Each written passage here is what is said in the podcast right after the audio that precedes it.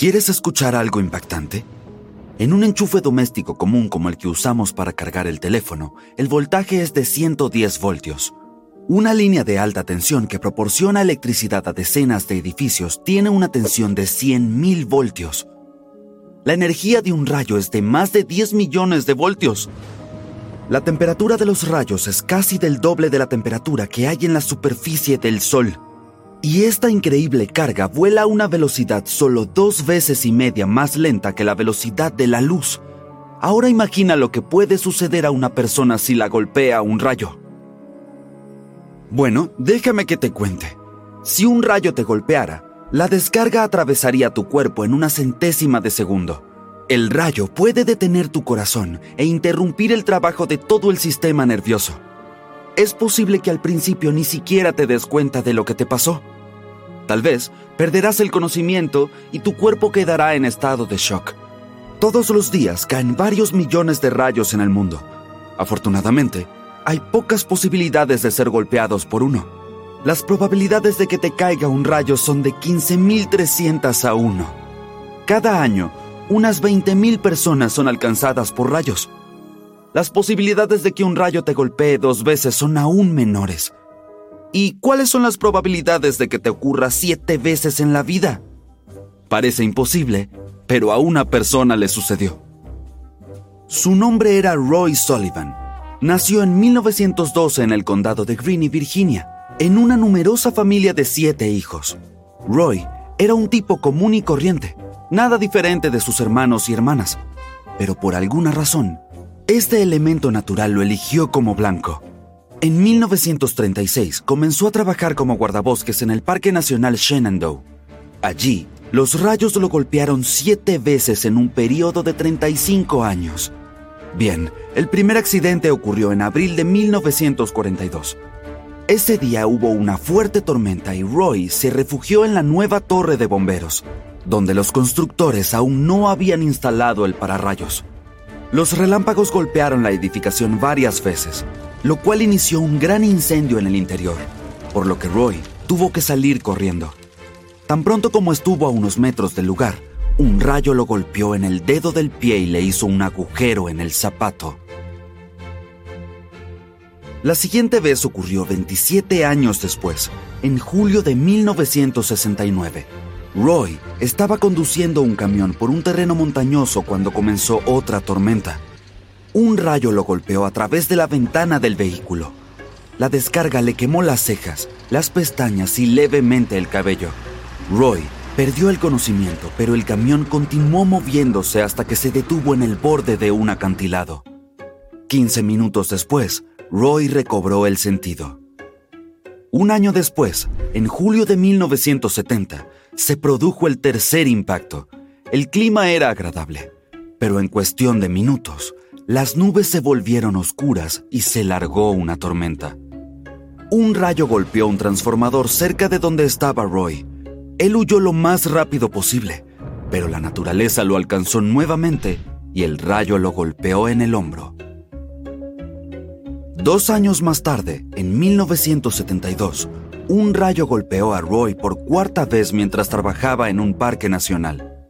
La descarga le prendió fuego a su cabello, por lo que tuvo que correr al baño y usar una toalla mojada para apagar las llamas de su cabeza. Desde ese momento, Roy comenzó a sospechar que alguna fuerza malvada e invisible lo perseguía. Empezó a llevar consigo una botella de agua para apagar el fuego en caso de recibir otra descarga. La quinta ocasión ocurrió también en el parque. Fue en 1973. Roy tropezó con una roca y cayó. En ese momento, vio nubes de tormenta, por lo que asustado, corrió hacia su camioneta y pisó el acelerador. Roy condujo lo más lejos posible de ese lugar. Luego se detuvo y salió del vehículo para ver dónde estaba la tormenta. Y en ese momento, un rayo lo golpeó de nuevo. Le atravesó el brazo y la pierna izquierda y le prendió fuego a su zapato. Roy volvió a subir rápidamente a la camioneta y extinguió el fuego con la botella de agua. En 1976 se produjo el sexto encuentro. Roy estaba caminando por un sendero del parque, a poco más de un kilómetro del lugar donde lo había golpeado un rayo la última vez. En ese momento, volvieron a aparecer nubes de tormenta. Un relámpago destelló e impactó a Roy en la palma de la mano. Después del sexto golpe comenzó a sospechar que algo andaba mal con el parque. Después de 40 años de trabajo, Roy finalmente decidió renunciar. Pensó que los rayos dejarían de perseguirlo, pero se equivocó. En ese momento, el hombre ya se había convertido en una celebridad. Pero tanta fama no le dejaba disfrutar de la vida. La gente tenía miedo de estar cerca de él porque creían que un rayo podía caer sobre ellos en cualquier momento. Los periodistas le colocaron a Roy Sullivan apodos como guardabosques chispeante y para rayos humano. Por supuesto, a él le desagradaba todo esto y se sentía muy solo. Pero también sufría un miedo constante y se había vuelto paranoico. Todo el tiempo esperaba que un rayo volviera a caer sobre él. Para ese entonces estaba casado y su esposa lo apoyaba y lo ayudaba en todo. Después de dejar su trabajo, Roy decidió mudarse con su esposa al pequeño pueblo de Dooms, Virginia. Solo duró un año sin accidentes. El 25 de junio de 1977, un rayo volvió a golpearlo. Estaba pescando en el estanque temprano por la mañana. La pesca iba bien, pero el cielo estaba nublado. Roy inmediatamente sintió que pasaría algo.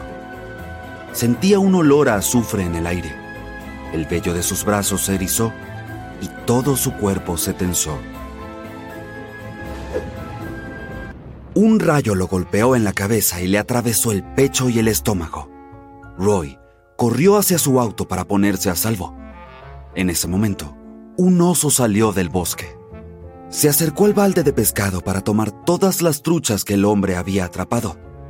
Roy salió corriendo del vehículo con el pelo de la cabeza ardiendo para ahuyentar al animal.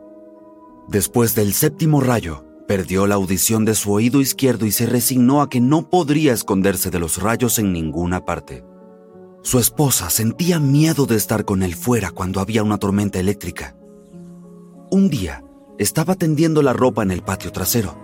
Roy salió de la casa para ayudarla y unos minutos más tarde un rayo cayó sobre su esposa. Afortunadamente, no resultó gravemente herida. Después de eso, Roy, además de miedo y soledad, sentía culpa. Por supuesto, muchos médicos y científicos intentaron ayudarlo, pero nadie logró encontrar la razón de este extraño fenómeno. Según la ciencia, en cada oportunidad se trató solo de una coincidencia. Las matemáticas y la física no lograban explicar nada. Al no recibir respuestas, Roy creía que unas fuerzas invisibles lo perseguían o que el destino lo estaba castigando por algo. Quizás la respuesta estuviera en su pasado. El Servicio de Parques Nacionales y los médicos documentaron las siete veces en que fue alcanzado por los rayos, pero hubo una octava vez que no pudo ser confirmada. Según Roy, un rayo lo había alcanzado en su juventud cuando estaba ayudando a su padre a cegar trigo. La descarga golpeó la hoja de la guadaña y nadie más que el muchacho la vio. Quizá en ese momento el rayo cambió algo en su cuerpo y lo hizo más atractivo para los siguientes, ya que los rayos siempre eligen el camino de menor resistencia. Así es como se produce un rayo. Las partículas de lluvia, hielo y nieve chocan entre sí dentro de una tormenta. Este Está oscuro y no puedes ver nada. Hay baba por todas partes. El suelo es blando y se mueve. Intentas orientarte sintiendo las paredes móviles a tu alrededor. Después de un rato, escuchas unos gritos de dolor a lo lejos. Pides ayuda, pero nadie responde. Eres el capitán de un barco y acabas de ser tragado por el poderoso Kraken. Sigues dando tumbos sin saber si vas en la dirección correcta. Los gritos son cada vez más fuertes. Es solo cuestión de tiempo antes de que veas a alguien. Cuando das el siguiente paso, un gran trozo de madera pasa zumbando junto a ti y casi te derriba. Ese trozo de madera era del barco que se tragó el kraken. También se tragó viva a toda la tripulación, por lo que debían estar en algún lugar dentro del vientre de la bestia. Continúa siguiendo los gritos. Te llevan por otro camino que parece un esófago. Agarras un trozo de madera y avanzas por el interior viscoso. Está oscuro, así que arrancas un trozo de tela de tu camisa, lo envuelves alrededor de una tabla grande y le prendes fuego. Esta antorcha improvisada te permite ver a dónde vas con más detalle. Puedes ver las grandes venas bombeando adentro. Más de tres personas podrían pasar a través cada una de ellas. Después de un tiempo, comienzas a ver más escombros de tu barco, incluidos los tesoros que habías descubierto y guardado en el fondo. Pero ahora esas enormes pilas de oro no valen nada y buscas a tus compañeros de tripulación en este interior oscuro y maloliente. Llegas a un lugar donde parece haber varios túneles alrededor, cada uno de los cuales conduce a un punto diferente. Sabes que es imposible volver a salir de la boca, así que adentrarte es la única solución. Decides seguir tu instinto y optar por el túnel más pequeño, que está cubierto de baba y otros líquidos. Apagas la antorcha y la guardas para usarla más tarde. Avanzas y te quedas atascado por un tiempo. El kraken sigue nadando, pero parece estar tomando un descanso y se detiene. Las venas gigantes y los vasos sanguíneos se vuelven más lentos y el túnel de carne por el que te arrastras se vuelve más ancho. Antes de que te des cuenta, estás cayendo en picada por el gran pozo hasta llegar a una piscina con líquido. En el momento en que te salpica, comienzas a sentir que el ácido quema tu ropa. Estás en uno de los estómagos del kraken. Te quitas la camisa y remas en una tabla, moviéndote a través del lago ácido. Puedes ver más piezas rotas de tu barco esparcidas por ahí. De la nada, el kraken entra en acción y comienza a nadar rápidamente. No tienes más remedio que aferrarte a la tabla y mantenerte a flote sin que te entre ácido en los ojos. Lo cierras. Ahora eres arrojado más abajo en el estómago donde está ocurriendo la digestión. Aquí, el ácido es aún más fuerte y derrite todo lo que contiene. El olor es atroz y no puedes encontrar la manera de salir, pero en la distancia ves a algunos de los miembros de tu tripulación varados en medio de una pequeña isla estomacal. Ves algunos tiburones que aún no han sido digeridos todavía nadando. No hay nada que puedas hacer en este momento, excepto tratar de llegar a los miembros de tu tripulación. Te subes a otro trozo de madera y remas hacia ellos. Esta vez el ácido del estómago está derritiendo la madera. Afortunadamente alguien de tu tripulación te arroja otra tabla, así que saltas encima y remas hasta ellos. Llegas a una superficie. Todos están felices de verte. Intentan encontrar una salida, pero todas están cubiertas de ácido. Se filtra más agua junto con muchos animales marinos. Los niveles de ácido están aumentando y todos se apiñan. Después de un tiempo, el kraken se traga una gran ballena jorobada que se agita en el agua ácida. Está molestando al kraken, por lo que comienza a moverse, arrojando a todos. Tú, junto con muchos otros, aterrizan sobre la ballena y se aferran a ella con fuerza. Parece que el kraken quiere eliminar a la ballena de alguna manera. Las paredes internas del estómago se contraen hasta que se encoge lo suficiente como para dejar salir a la ballena. Tú y los miembros de tu tripulación se siguen aferrando a ella, pero no es fácil. Finalmente el kraken escupe a la ballena y nada hasta el fondo del océano. El nuevo desafío es nadar hasta la superficie para respirar. La ballena te empuja a ti y a todos los demás hacia arriba. De no haber sido por eso, nadie habría llegado a la superficie para tomar algo de oxígeno. No sabes dónde estás. Algunos de tus compañeros de tripulación se agarran a piezas sueltas de tu barco para mantenerse a flote. Nadas hacia una y subes. El sol está empezando a ponerse. No hay nada a la vista. La tripulación siente frío y hambre. Lo peor de todo es que es hora de comer para los tiburones. Todo el mundo se sube a sus tablas para mantenerse fuera del agua. Antes de que te des cuenta, unas aletas de tiburón comienzan a aparecer por todas partes. No hay nada que hacer excepto sobrevivir la noche. Llega el día siguiente. Nadie ha logrado dormir.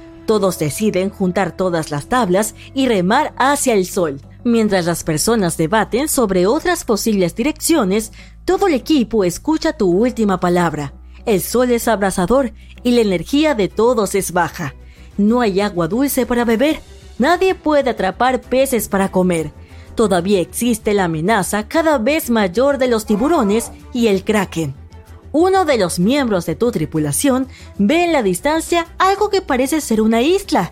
Todos se animan, se abrazan y reman hasta allí. Después de unas horas, llegan a la isla y metes las manos en la arena. Alguien corre mientras otros abrazan la arena y las palmeras, pero por alguna razón, algo parece estar mal. Algunos pájaros están volando alrededor. Ellos no les tienen miedo. Todos se trasladan al centro de la isla para descubrir si alguien ha estado aquí antes. Una pequeña fogata se encuentra en el medio de la isla, pero no hay señales de personas en ninguna parte. La isla es demasiado pequeña para tener residentes. No parece haber otras señales además de la fogata de que alguien la haya visitado alguna vez. Después de un tiempo, la isla comienza a moverse. Todos trepan a un árbol y el agua cubre la isla. En la distancia, ves una gran figura emerger del océano y girar hacia ti. Es una tortuga marina gigante. Estuviste en la espalda de una tortuga marina gigante todo este tiempo. Se mueve con gracia por el agua y se detiene después de un par de horas. Los tripulantes construyen unas chozas y encienden una fogata para cocinar algo y dormir cómodamente. Miras a lo lejos, al cielo nocturno con las estrellas poblando el horizonte. Te subes al árbol más alto para descansar y tener un poco de paz. A lo lejos ves al kraken nadando y acercándose a la tortuga. Pero comparado con ella, el kraken es solo del tamaño de un zapato en comparación con una persona. Al día siguiente, caminas y descubres el resto de la isla de la tortuga.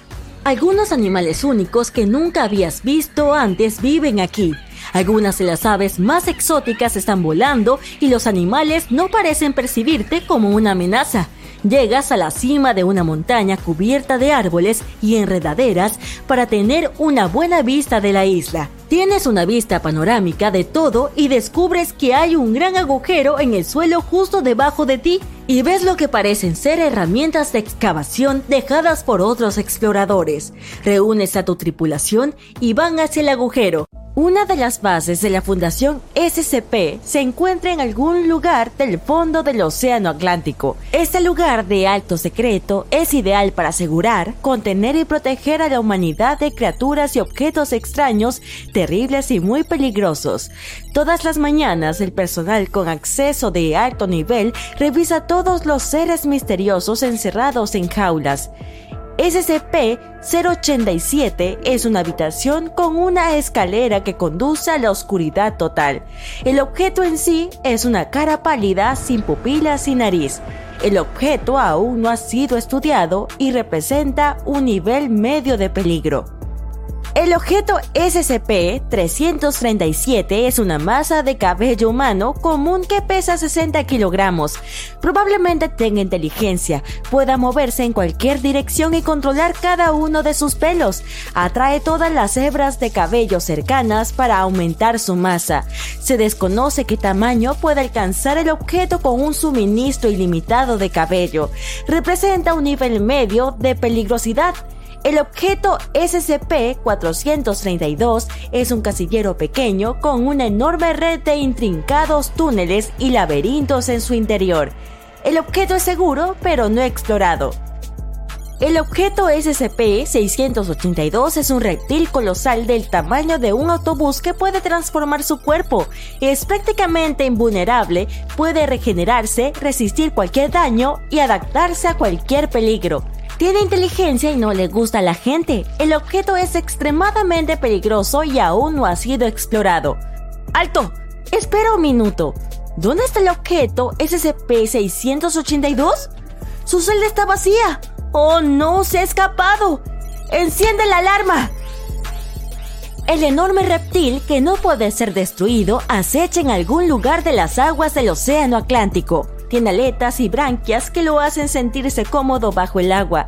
Se dirige al continente con un propósito, disfrutar de su libertad y asustar a la gente. 10 submarinos y 20 cruceros comienzan a patrullar la zona utilizando tecnologías de ecolocalización de alta precisión. El reptil no pudo haber ido muy lejos. Aparece una señal en uno de los radares. Un objeto enorme está flotando hacia la nave a gran velocidad Pero no es SCP-682, es algo mucho más grande. Este es MEG, abreviatura de Megalodon, un tiburón antiguo gigante. Por lo general, eran del tamaño de un vagón de tren, pero este tiburón es enorme, como un avión Boeing. Barcos y submarinos han perturbado a este antiguo monstruo. Se acerca a uno de los cruceros y atraviesa el casco. El barco se hunde rápidamente. En ese momento aparece otro punto en el radar. Este sí es SCP-682. El reptil nada velozmente hacia el tiburón. Se miran unos segundos. SCP-682 es mucho más pequeño que el megalodón, pero tiene inteligencia y la capacidad de regenerar y transformar su cuerpo. En teoría, SCP-682 puede ganar un enfrentamiento fácilmente. La primera razón de esto es que es más rápido que el megalodón el tiburón nada muy lentamente debido a su gigantesco tamaño y peso. Le falta agilidad. Al reptil le pueden crecer varias aletas y se mueve cuatro veces más rápido que Meg. Otra razón, Meg solo tiene dos ojos, no puede ver nada de espaldas. SCP-682 puede hacer crecer varios ojos adicionales en cualquier parte de su cuerpo si lo desea. Además, las extremidades del megalodón son sus aletas y una gran cola. Solo las usa para nadar. SCP-682 puede tener hasta 10 extremidades. Esas pueden ser patas con garras o tentáculos. Puede desarrollar brazos con púas afiladas o crestas óseas. Puede atacar o defenderse con ellos, tomar objetos o destruir algo. Pero hay una cosa que puede ayudar a derrotar al reptil. Mandíbulas. El megalodón tiene unos 300 dientes grandes y afilados. Cada uno de ellos es del tamaño de una palma humana. Pero a SCP-682 le pueden salir mil dientes pequeños como los de una piraña o un cocodrilo. El reptil puede hacer crecer cualquier cosa, pero no puede aumentar su fuerza. El poder de la mandíbula del megalodón es mucho mayor puede morder fácilmente el casco de metal de un barco o agarrar firmemente a SCP-682. El único problema es que el reptil puede recuperarse de cualquier daño causado por el tiburón. Además es demasiado rápido y puede escapar de la boca llena de dientes. Las posibilidades de éxito del tiburón son mínimas, SCP-682 ya ha calculado todas las debilidades de su enemigo y ahora comienza un espectáculo épico. Dos monstruos nadan uno hacia el otro. El megalodón abre la boca para atrapar a la bestia, pero el reptil la esquiva hábilmente. El tiburón empuja al enemigo con su cola gigante. La fuerza del impacto es igual a la fuerza de un edificio de cinco pisos que cae al suelo. SCP-682 sale volando hacia un lado y pierde el conocimiento, pero después de unos momentos abre los ojos. La criatura se recupera en 3 segundos. Crestas afiladas ahora crecen en sus manos. SCP-682 puede ganar fácilmente con estas extremidades. Está nadando hacia tiburón, pero en ese momento varias redes fuertes caen sobre el reptil. Esta es la ayuda de la gente. El reptil corta las redes mientras el tiburón gigante abre la boca y muerde las crestas de SCP-682. Luego atrapa el reptil con sus fauces. Dentro de la boca del tiburón, SCP-682 se regenera por completo e intenta escapar. Mech escupe al enemigo. Al reptil le crece grandes masas de hueso en las manos. Las va a usar como martillos, pero la piel gruesa de Mech brinda una buena protección por lo que estos brazos mejorados son inútiles. El tiburón simplemente no siente nada, se retuerce y trata de atrapar a SCP-682 en sus fauces una vez más, pero el reptil se aleja nadando rápidamente. SCP-682 se da cuenta de que no derrotará a Mech en un combate abierto, por lo que se reduce al tamaño de un pequeño salmón el tiburón pierde de vista al enemigo. En ese momento, SCP-682 nada dentro de la boca del oponente y se mete en su estómago. El tiburón comienza a entrar en pánico. Empieza a dar vueltas y vueltas. Algo está sucediendo dentro de su cuerpo. Luego el megalodón escupe a SCP-682 y se hunde lentamente en el lecho marino. Meg está derrotado. SCP-682 ha ganado. Era obvio.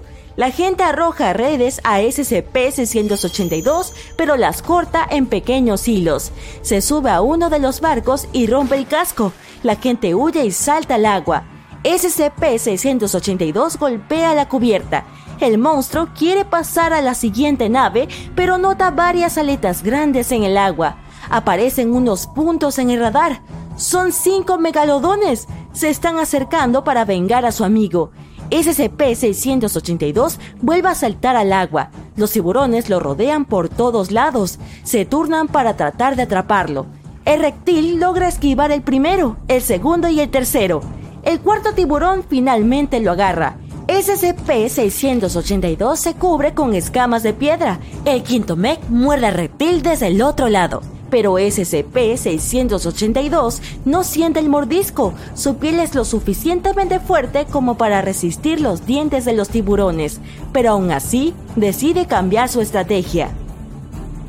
El monstruo se hace diminuto y plano para salir de las fauces de los megalodones.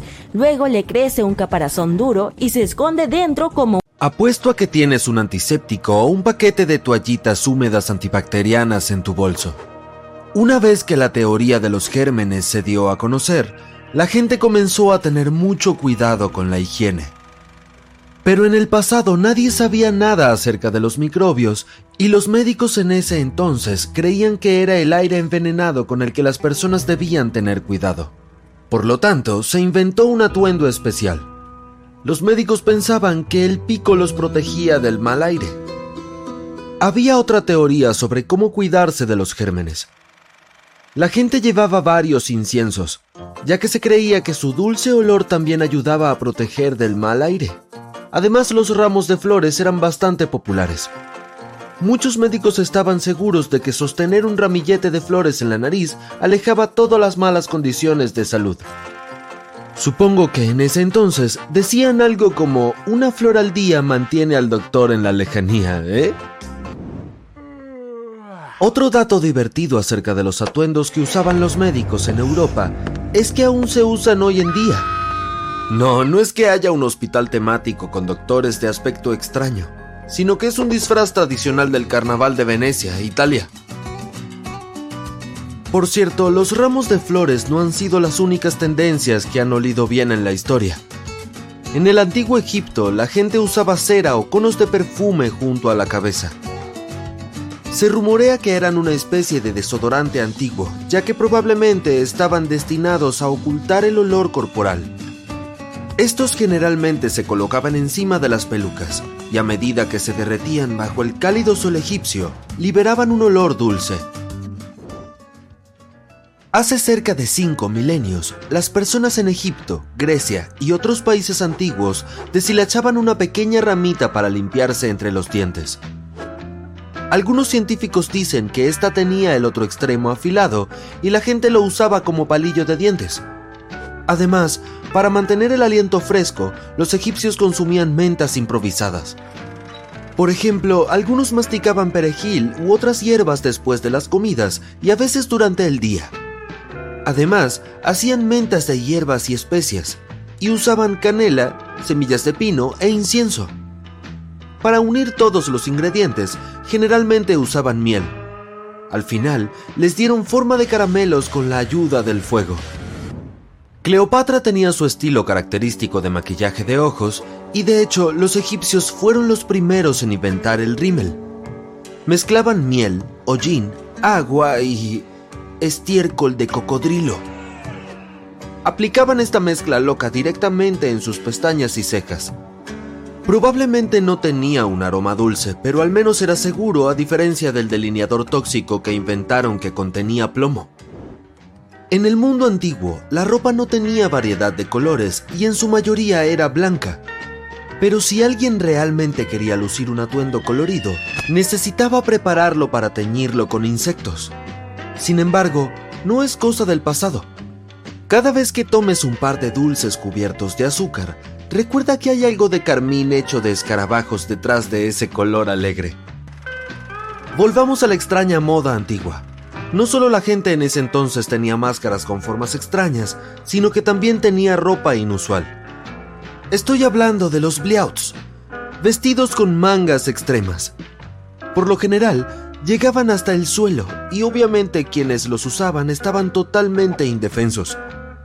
No podían realizar ni siquiera las tareas más simples, pero había una intención detrás de esto. Esas mangas simbolizaban que la persona era lo suficientemente rica como para permitirse esas manos inactivas y que había alguien para ayudarla a hacer todas las cosas necesarias. Estos vestidos estuvieron de moda entre los siglos XI y XIII. Ahora mira esto.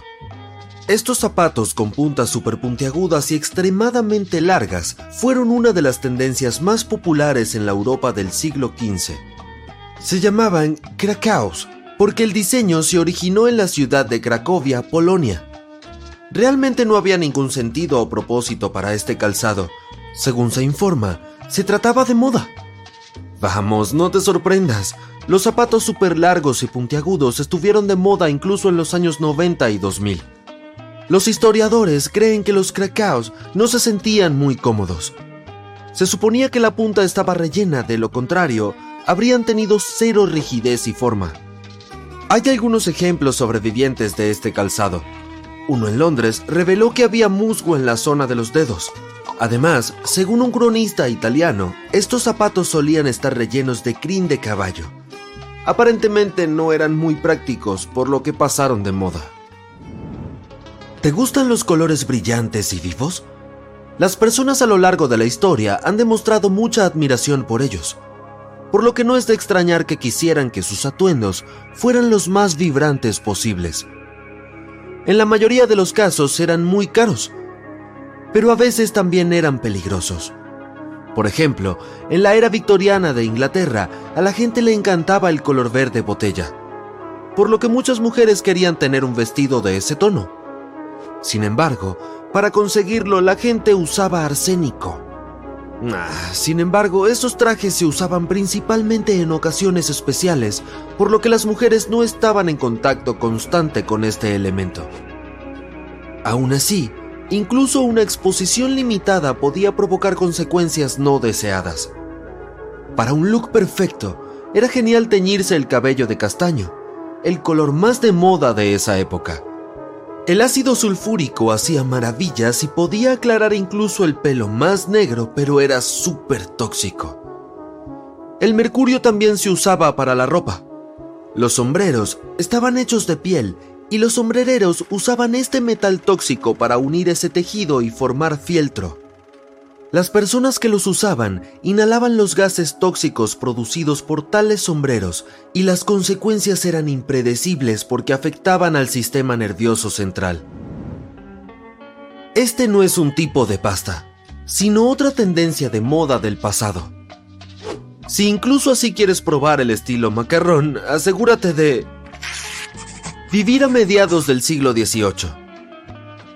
Tener una peluca enormemente exagerada tan alta como el Empire State, adornada con un sombrero diminuto.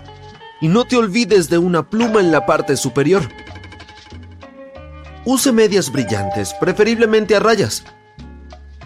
Usa pantalones, cuanto más ajustados mejor. Idealmente deberían ser unos leggings, pero recuerda que en este entonces no había licra. Para pulir las cosas, agrega un bastón y modales sofisticados. Oh, y casi lo olvido prepárate para que se burlen de tu exquisito estilo durante las próximas décadas o incluso siglos. La Inglaterra Tudor tenía algunas tendencias de moda que la gente nunca entendería. Hoy en día algunas personas gastan miles de dólares para hacer que sus sonrisas sean impecablemente blancas y brillantes. Pero en la época Tudor, las mujeres se ennegrecían los dientes a propósito para parecer ricas. El azúcar era caro y difícil de encontrar, y muy pocas personas podían pagarlo. Se creía ampliamente que cuanto más azúcar se comía, más negros se ponían los dientes, lo que era un signo evidente de riqueza. Los historiadores creen que la miel a veces se usaba como pasta dental.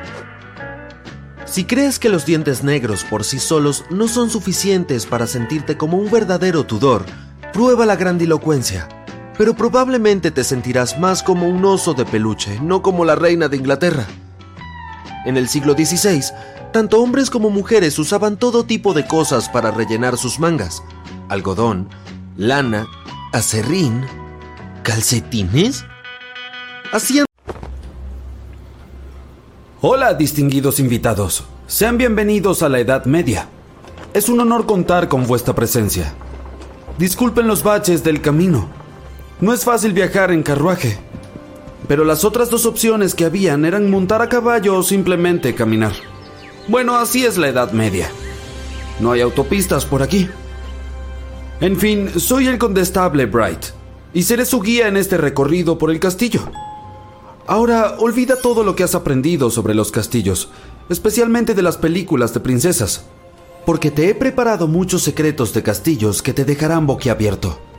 Es hora de atravesar el portón. Después de ti. Me gustaría empezar nuestro recorrido corrigiendo un concepto erróneo.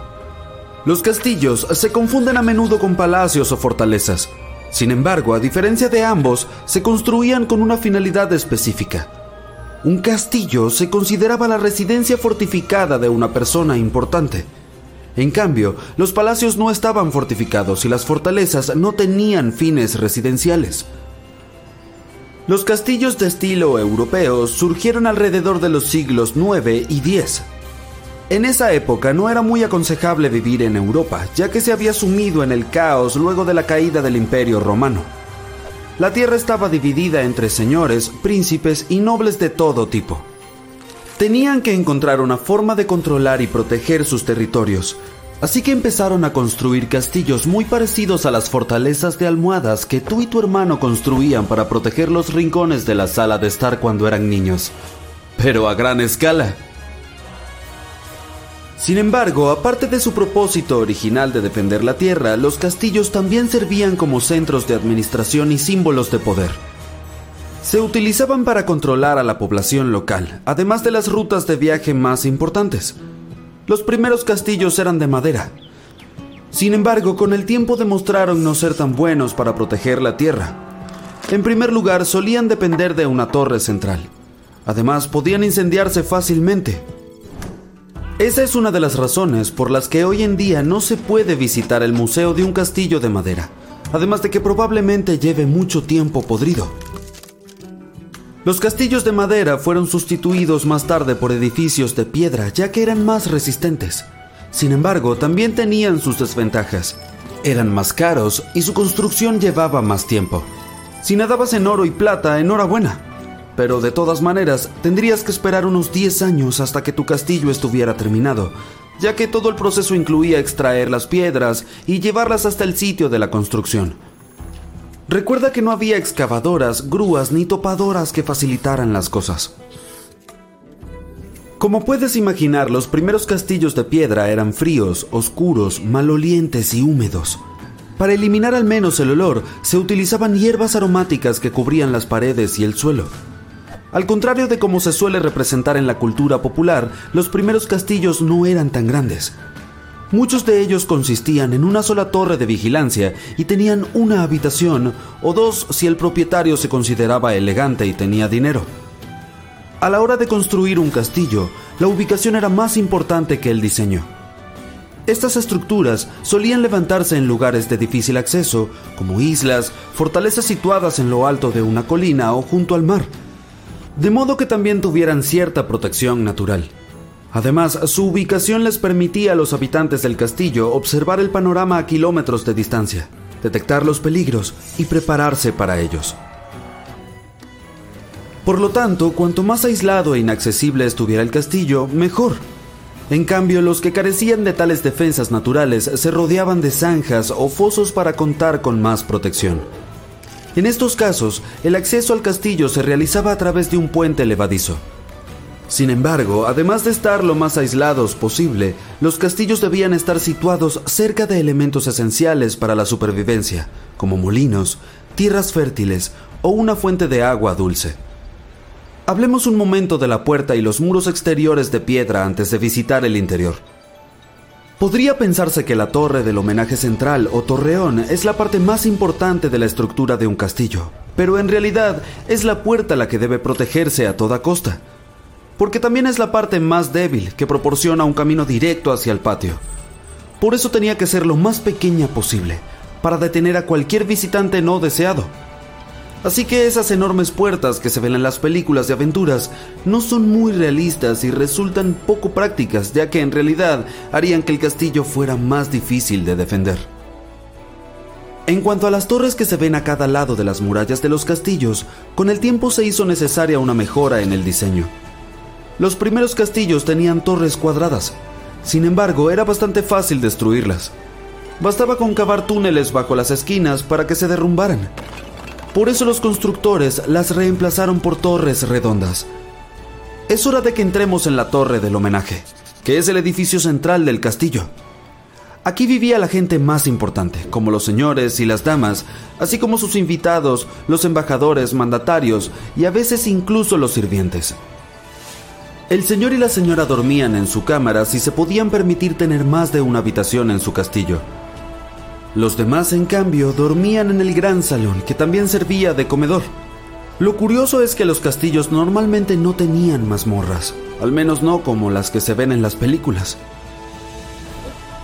La palabra mazmorra deriva en realidad del término francés donjon, que significa torreón, Así que en realidad, en lugar de ser una prisión, las mazmorras eran los últimos lugares donde los habitantes del castillo podían refugiarse en caso de que otras defensas exteriores cayeran ante una amenaza. Seguro que ya has notado las escaleras de caracol, ¿verdad? Se construían así por motivos de seguridad. La dirección de las escaleras en el sentido de las agujas del reloj tenía el fin de dificultar que un invasor que subiera por ellas desenvainara su espada ya que lo haría a lo largo de la curva interior de la muralla. Todo ello teniendo en cuenta que tomaba la espada con su mano derecha, por supuesto. Por otro lado, cualquiera que bajara por las escaleras tendría ventaja porque su espada estaría en la parte exterior de la pared y tendría más espacio para blandirla. Ascender en el sentido de las agujas del reloj también significaría que el invasor expondría más su cuerpo para alcanzar su espada, lo que le permitiría al defensor rechazar sus golpes. Además, las escaleras estaban diseñadas con peldaños desiguales. Algunos eran más altos y otros más bajos. Esto hacía que las personas familiarizadas con el castillo pudieran moverse con rapidez mientras que los invasores se tropezaban y caían. En caso de emergencia, los castillos también tenían entradas y salidas secretas.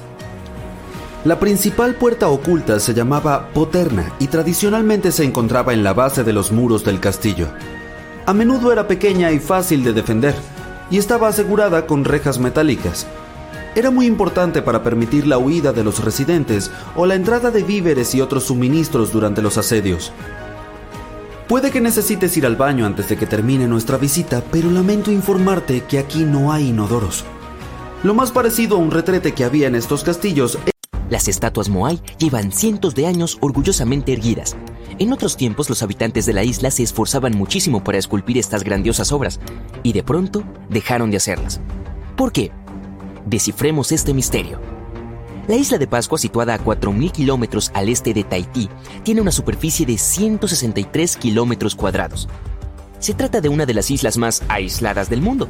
En otros tiempos estaba cubierta de bosques repletos de árboles y helechos, pero cuando llegaron los primeros humanos cerca del año 400 después de Cristo, los bosques desaparecieron poco a poco. A partir del año 1250, las estatuas Moai comenzaron a aparecer por todas partes. Se construyeron con distintos tipos de roca, ceniza volcánica comprimida, basalto, traquita y escoria roja. Al tratarse de una isla volcánica, estos eran todos los ingredientes que los creadores de las estatuas podían utilizar. Una vez que terminaban su trabajo, las cubrían con piedra pómez. Los rostros de las estatuas son diferentes. Todas tienen expresiones distintivas, cejas pobladas y narices grandes. Los brazos están tallados en el cuerpo. Y algunas hasta tienen sombreros. Hay casi 900 estatuas por toda la isla que difieren en tamaño. La altura promedio es de 4 metros y las más grandes alcanzan los 12 metros y pesan hasta 82 toneladas. Como tienen tantos rostros diferentes, algunas teorías afirman que representan y honran antepasados, jefes y otras personas importantes que vivieron en la isla. Pero debido a la falta de pruebas claras, es casi imposible averiguar la verdadera función de los moais. En otros tiempos se erguían de manera elegante a lo largo de la costa y cuidaban a las personas, con sus espaldas mirando hacia el mundo espiritual del mar.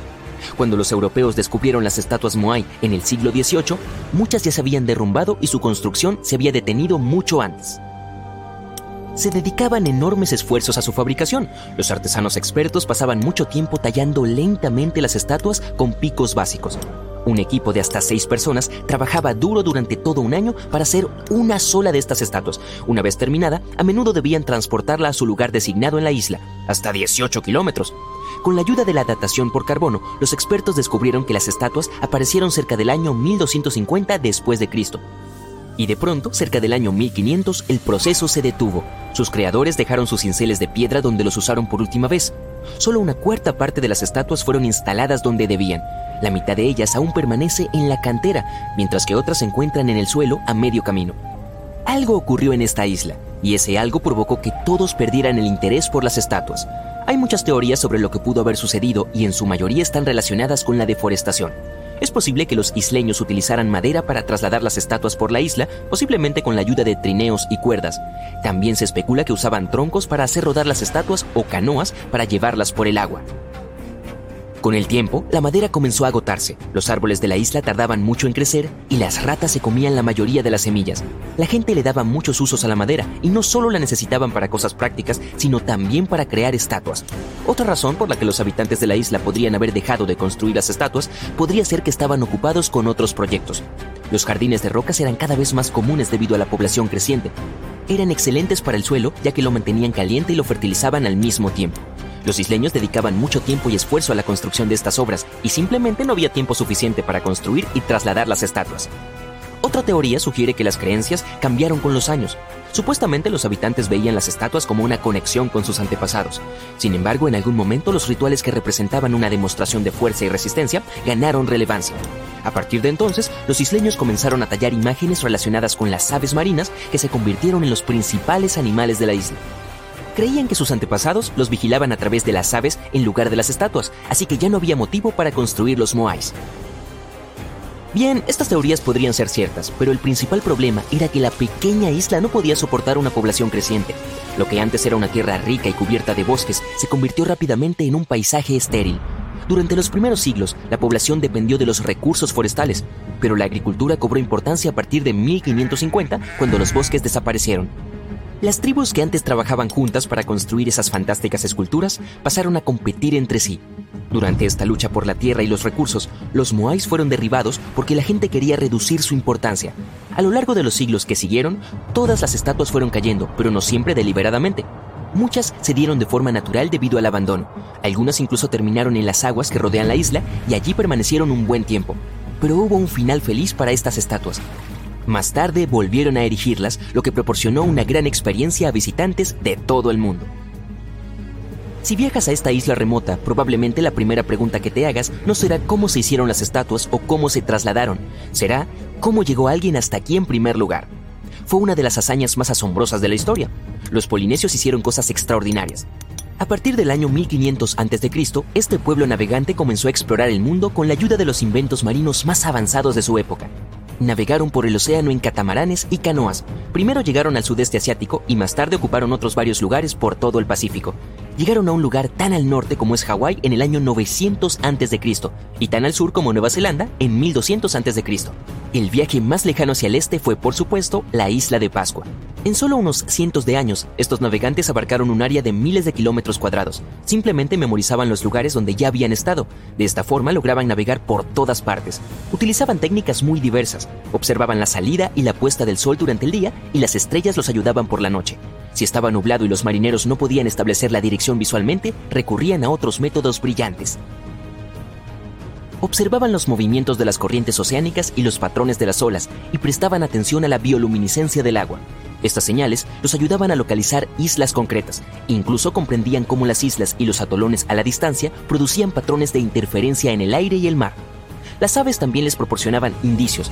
Algunas de ellas migraban largas distancias de una isla a otra, lo que daba a los viajeros una conexión visual para su ruta. Otros tipos de aves tenían horarios específicos de alimentación.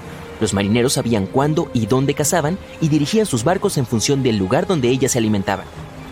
Los vikingos suelen recibir demasiado crédito por sus habilidades marineras. Mientras que ellos utilizaban una brújula solar, los antiguos polinesios se basaban exclusivamente en el conocimiento de cómo la mismísima naturaleza podía guiarlos.